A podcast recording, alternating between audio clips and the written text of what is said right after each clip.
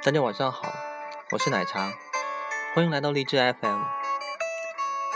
今天跟大家分享一个故事，一个音乐人的故事。他的名字叫做许巍。也许你很，你对许巍的歌很熟悉，但是你却并不一定就了解许巍他的故事。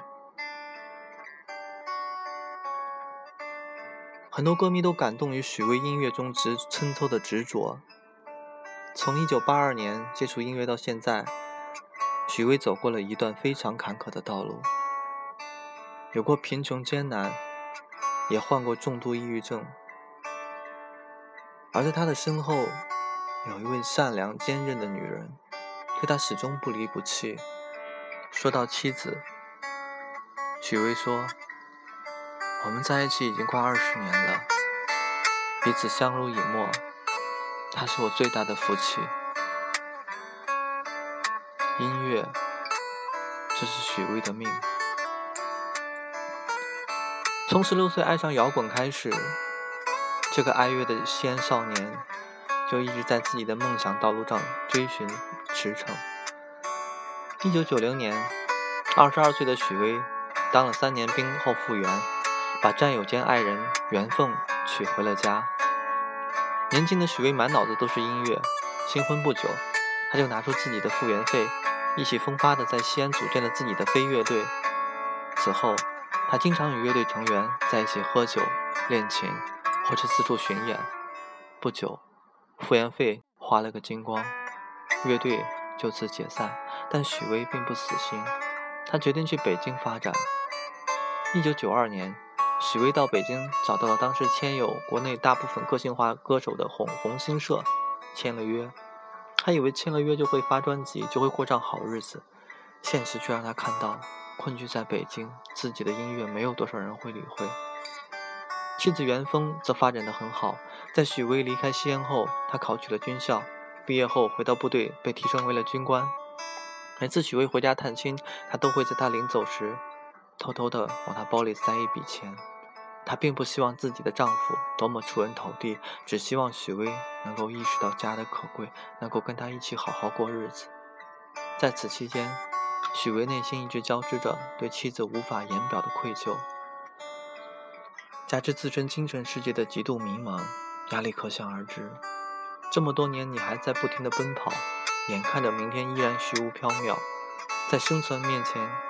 那纯洁的理想原来是那么脆弱不堪。许巍在那一年中这样唱道：“他的细腻敏感及对自身生存现状的多种真实临摹，迅速地打动了无数如他一般追寻梦想的年轻人。”在两千年发布了新专辑那一年后，许巍转运了，版税滚滚而来，商演邀请不断。两地分居的八年中，许巍一直信誓旦旦地向妻子保证。只要我有钱了，马上就在北京买一所大大的房子，把你接来安居乐业，好好补偿你这八年里面独自忍受的孤单和委屈。可是，当金钱荣誉滚滚而来的时候，个性爽朗的他，发现过去很多许久没有谋面的哥们都接踵而至。这个说有好商机建议他去投资，那个说有好楼盘可以用内部关系给他最低价。半年时间，许巍挣了三百万。口袋里的钱还没有捂热，就被源源不断的掏了出去。就在这时，许巍最好的兄弟栾树在青岛结婚，打电话邀请他去参加婚礼。许巍凑了凑身上的钱，竟然连买张机票都不够。他赶紧四处打电话借钱，可那些拿了他的钱的人竟然异口同声，不是说钱已经投进生意里面，没有闲散资金，就是说周转不开。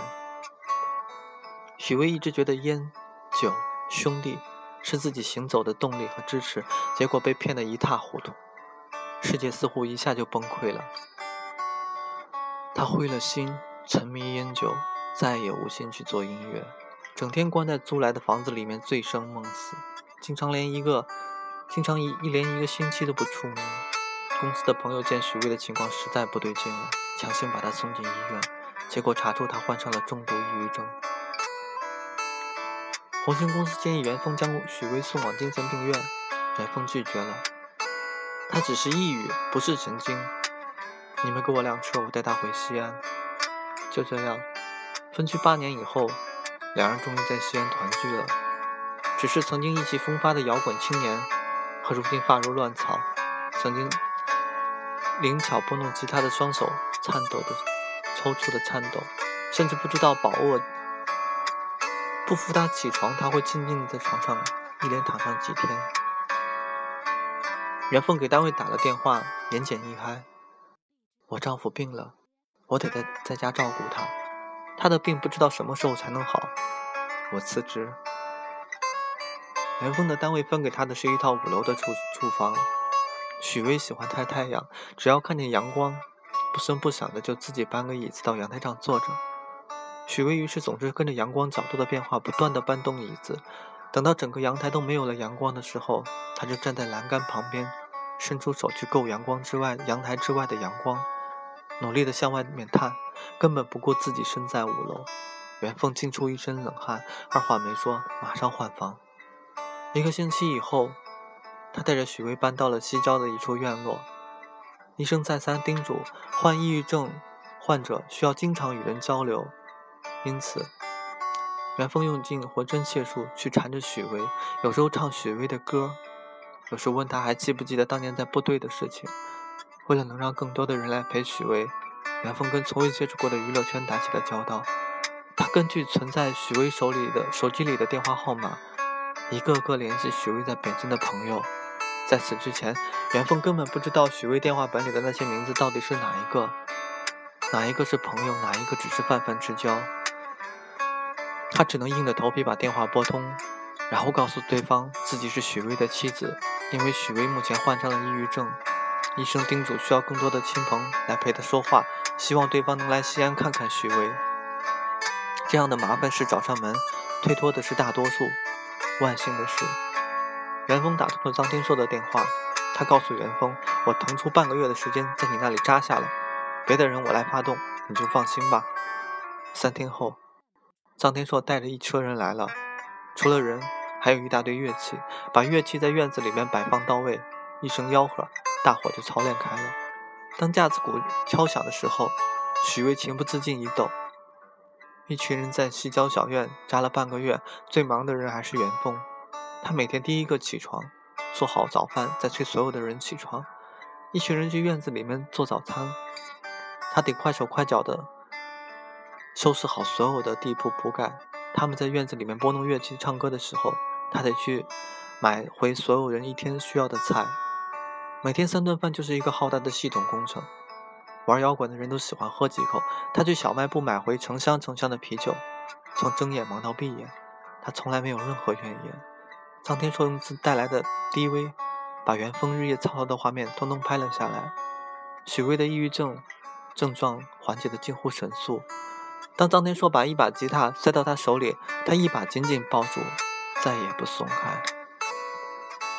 最能缓解许巍抑郁症，还是现场演奏的音乐。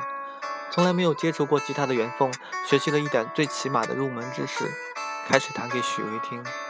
除了做必要的家务，袁凤在许巍面前几乎从没停下过枯燥反复的弹奏。五个月后，当他不知道第几多少次弹起执着的时候，他便想起了另一个吉他的琴声。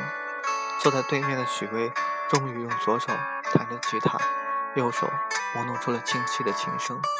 半个月后，他恢复了跟着吉他吟唱的本能。在袁凤与许巍的沟通下，他想起了过往所有的事情，只是他的记忆只停留在患上抑郁症之前。至于患病后到康复这段时间，他没有任何印象。许巍康复了。被音乐唤醒后的他又待不住了，他告诉袁凤，他还是想去北京做音乐。袁凤问他能不能带上自己，好去照顾他。许巍不大乐意，袁凤也不多说什么，只是静静地凝视着他。许巍只好答应了，但是告诉他，去了北京之后不能干预自己的任何事情，只能待在家里做全职太太。就这样，离开了疗伤两年的西安，袁凤跟着许巍来到了人生地不熟的北京。为了保证治疗期间的进口药，两人已经没有什么钱了。许巍在朋友的帮忙下签了新的唱片公司，预支的钱也只能维持日常开支。于是，在公司附近租了一套一室一厅的房子，算是安下了家。许巍很快就找到了以前摇滚青年的生活，骨子里那种豪迈和喜欢呼朋唤友的本性，又让他回到了当初歌舞升平的日子。白天起床后，就去公司和制作人构思旋律和乐谱。到了下午，总会出现在不同的餐厅，觥筹交错之后，再集体直奔三里屯。往往都是在半夜一点以后，才带着满身酒气回家。去了北京以后，许巍几乎没有在家吃过一顿饭，没有正正经经坐下来跟妻子说过什么话。复出的许巍又一次找到了音乐的感觉，随后推出《时光漫步》，专辑销量一举突破五十万张。在二零零三年第三届音乐风云榜颁奖典礼上大获全胜。许巍的成功带给妻子的并不是快乐，而是伤悲。许巍对她说：“你还是先回西安吧，反正待在北京我也没时间陪你，反而会因为惦记着你而不心安。”袁凤拼命地忍住眼泪，死死地咬着牙说：“好，我下星期就走。”隔天，在新专辑大卖的庆功宴午宴上，许巍遇到了臧天朔。臧天朔问袁凤怎么样？许巍告诉他，正准备打发他回西安。张天硕什么话也没说，找了个包间，关上门，照着许巍的下巴就是一拳。他朝许巍吼：“你知不知道你老婆为了你吃了多少苦？你现在病好了，就把她扔脑后去了。”许巍弄不懂张天硕到底说的是什么。张天硕把他带回家，把当初在西安用 DV 拍的片子放给许巍看，把那段许巍遗忘而妻子从未提及的时光讲述出来。这么多年来，许巍第一次泪流满面，妻子竟然为自己付出了那么多，幸亏他还没有走。那天下午，许巍四点就回家了，带着在超市买的菜，见许巍这么早回来，袁凤有点意外。许巍说自己今夜突然想下厨房，当菜都摆上桌后，许巍开了瓶白酒，倒了两杯，端起来敬妻子：“对不起。”我是个不知好歹的混球，竟然忘记了你对我最好的那段日子。别走了，给我个机会，我会让你觉得你这些年来的苦没有白吃，好吗？袁凤流着泪笑了。许巍真的痛改前非了。手头宽裕后，他在西五环买了一个小小的四合院，布置的仿佛西安西郊的院落。让妻子学了驾照后，还买了一辆车。从那以后，许巍不管去哪儿。都得带上妻子，连峰成了他的专职司机。许巍还是有很多应酬，晚上依然爱去酒吧，但再也不会撇下妻子，非得把她拖去。你在，我才可以放心的喝酒，知道就就算喝醉了，你也能把我弄回家。二零零六年，许巍的新专辑《每一刻都是崭新的城市》，主打歌的歌词是这样的：我是永远向着远方孤独的浪子。你是茫茫人海之中，我的女人。你在我的心里永远是故乡，你总为我独自守候，沉默等待。在异乡的路上，每一个寒冷的夜晚，总是在梦里，我看到你无助的双眼，我的心又一次被唤醒。那些无助的夜，我漫无目的的走；那些无助的夜，你牵着我的手，经历了众多的波难和磨难。总算是修成正果的许巍夫妻，如今日子过得低调而甜蜜。什么是爱情？真正的爱，也许就是不离不弃，就是患难的日子里那份真情相依。感谢大家的聆听，今天的节目到此为止，谢谢。